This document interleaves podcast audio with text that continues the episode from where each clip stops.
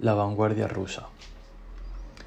El cine está en una situación de desigualdades sociales y económicas, donde las clases bajas, con su empobrecimiento, les impedía poder disfrutarlo, y las clases altas vieron el cine como un medio de entretenimiento propio del pueblo con el que no se identificaban.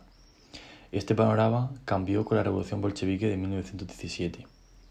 El cine se va a erigir como un motor de transformación social, Lenin firma el decreto de nacionalización de la industria cinematográfica soviética, iniciando así un, nuevo periodo. Se va a gestar una serie de aportaciones expresivas por parte de los grandes cineastas de aquel momento. Esta situación llega a su fin con la subida al poder de Stalin, que da comienzo a una nueva etapa en la que el cine directo y de fácil comprensión cesa debido a las restricciones impuestas a los directores. Los cineastas rusos creyeron en la posibilidad de convertirlo en una herramienta de, transformación de la sociedad, ya que la mayor parte de la población rusa era analfabeta y el cine podía servir para educar. La función utilitaria del cine como un instrumento de propaganda política que va a avanzar de manera paralela a la revolución. Se va a crear la primera escuela de enseñanza de cine del mundo, la Escuela Estatal de Cine de Arte Cinematográfico. Otro rasgo del cine soviético va a ser el protagonismo que adquiere el pueblo. Se renuncia a los actores profesionales. Uno de los pioneros del cine soviético de vanguardia fue Denis Kaufman, que adoptó el seudónimo de Ziga Bertov. En 1922 acuñó su teoría basada en el kino glass o cine ojo el principio de que la cámara era capaz de captar con la máxima objetividad posible la realidad humana se oponía a la escenificación. Otro pionero es Lev Kuleshov, estudiante de Bellas Artes y escenógrafo, que funda entre el 21 y el 22 en Moscú el laboratorio experimental en el marco de la Escuela de Cine.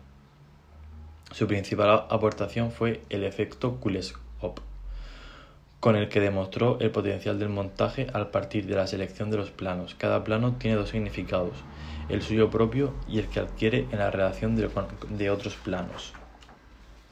En 1922, un grupo de creadores redacta el Manifiesto del Excentricismo y se constituye como como grupo bajo el nombre de Fábrica del Actor Excéntrico. Defendieron la importancia del truco en detrimento del argumento y promovieron un cine que se enfrentaba al kino class. Eh, como directores importantes podemos mencionar a Sergei Einstein, quien inició el cine atraído por su, por su carácter realista.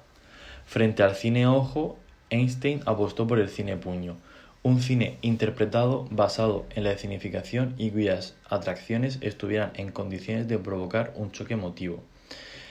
Esto fue alcanzado con su máxima expresión denominada montaje intelectual, en el que las imágenes no corresponden directamente con lo, narrado, sino que trascienden a un plano superior.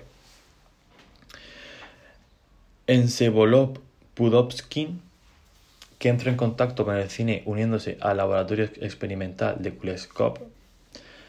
Eh, es característico también su técnica del guion de hierro, según la cual analiza y prevé antes de la filmación los distintos encuadres, posiciones, movimientos de cara, así como la relación de cada plano con los demás.